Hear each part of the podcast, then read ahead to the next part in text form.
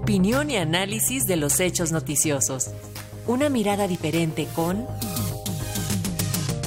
Humberto Musacchio.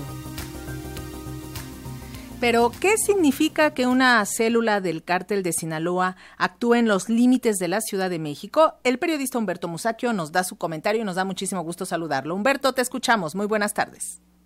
Buenas tardes. Efectivamente, a mí me parece que fue ejemplar por exitoso el despliegue policíaco de ayer, de antier, que llevó a la detención de 14 narcos eh, y a la confiscación de una gran cantidad de armamento y no sé si también dinero y drogas. El hecho, pues, es que esto se lo anota eh, don Omar García Harfush, quien anda ya en alrededor de sus 40 años, nació en Cuernavaca en 1982, es licenciado en Derecho y en Seguridad Pública y también hizo cursos sobre seguridad pública en la Universidad de Harvard, en la DEA y el FBI. Eh, bueno, con todos los problemas que tiene esa relación, pero también puede tener aspectos muy positivos, muy formativos, la relación con la DEA y el FBI.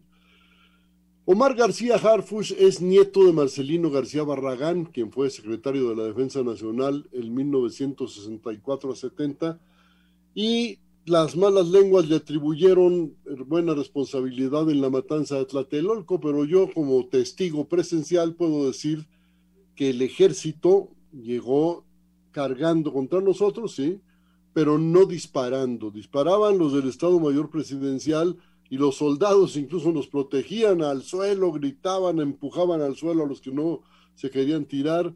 Bueno, e-, ese era Marcelino García Barragán, un hombre con una trayectoria eh, respetable, que incluso eh, abandonó el PRI en algún momento. En las elecciones de 52 apoyó a un candidato de la oposición.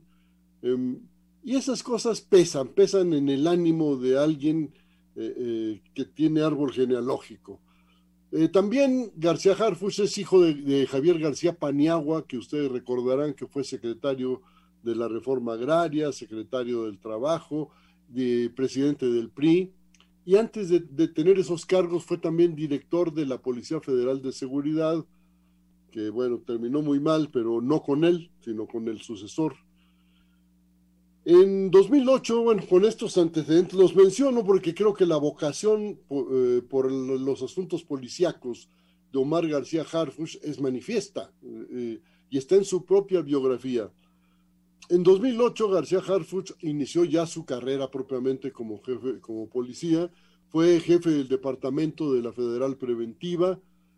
En 2014 lo tenían como coordinador en el estado de Guerrero, de la misma corporación, la Federal Preventiva, y le tocó la desaparición de los 43 muchachos de Ayotzinapa. Eh, hasta ahora nadie lo ha señalado como uno de los responsables. Espero que así siga el asunto. Pero en su favor habla el hecho de que en noviembre de 1916 fue nombrado sustituto de Tomás Herón de Lucio. Tomás Herón sí está señalado por lo de los 43 de Ayotzinapa. Eh, eso pues es una buena señal porque seguramente usted no tenía nada que ver o, lo engañaron o lo enredaron, cosa que ocurre en las corporaciones policíacas. En junio de 2019 fue nombrado jefe de la Policía de Investigación de la Procuraduría General de Justicia de la Ciudad de México y coordinador de inteligencia del Gabinete de Seguridad. Y a partir del 4 de octubre de ese mismo año, eh, es eh, secretario de Seguridad eh, Ciudadana. Bueno, como tal, le tocó el atentado contra él, por supuesto, del cártel Jalisco Nueva Generación, o por lo menos se atribuyó, se atribuyó a ese cártel, tuvo tres heridas, Omar García Harfush, y sigue en la pelea, bueno, eso me gusta mucho. Eh, yo creo que es hijo y nieto de Tigre, tiene que ser Pintito.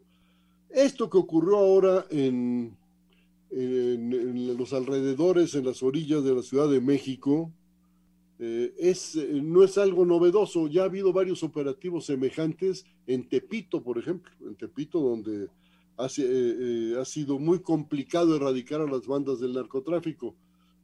Pero García Harfus está ahí, está en los núcleos precisamente de la delincuencia y yo quisiera que eso continuara. Bueno, ¿cuál es el, resultado de todo esto? Bueno, pues no solo los 14 detenidos o las armas confiscadas, sino el hecho de que empieza a cambiar la percepción de seguridad de los ciudadanos de la Ciudad de México. Eh, todavía salimos con miedito en la noche, volteando para todos lados, pero el hecho es que empezamos a salir, pese al miedo. Y yo creo que esto se debe a ese cambio en la percepción de, la inseguridad o la seguridad, como lo quieran ver, se debe precisamente a que se le han ido dando golpes a la delincuencia, a la organizada y a la otra, que mucho nos beneficia, que nos eh, ayuda, que nos eh, permite reanudar nuestras actividades de manera normal. Yo creo que ese es el mérito de Omar García Harfush. Espero que no ande buscando cargos en la política. Hasta ahora ha, ha, sido ajeno a eso. No hay una sola declaración de él. Porque México necesita buenos jefes policíacos, con autoridad y con capacidad.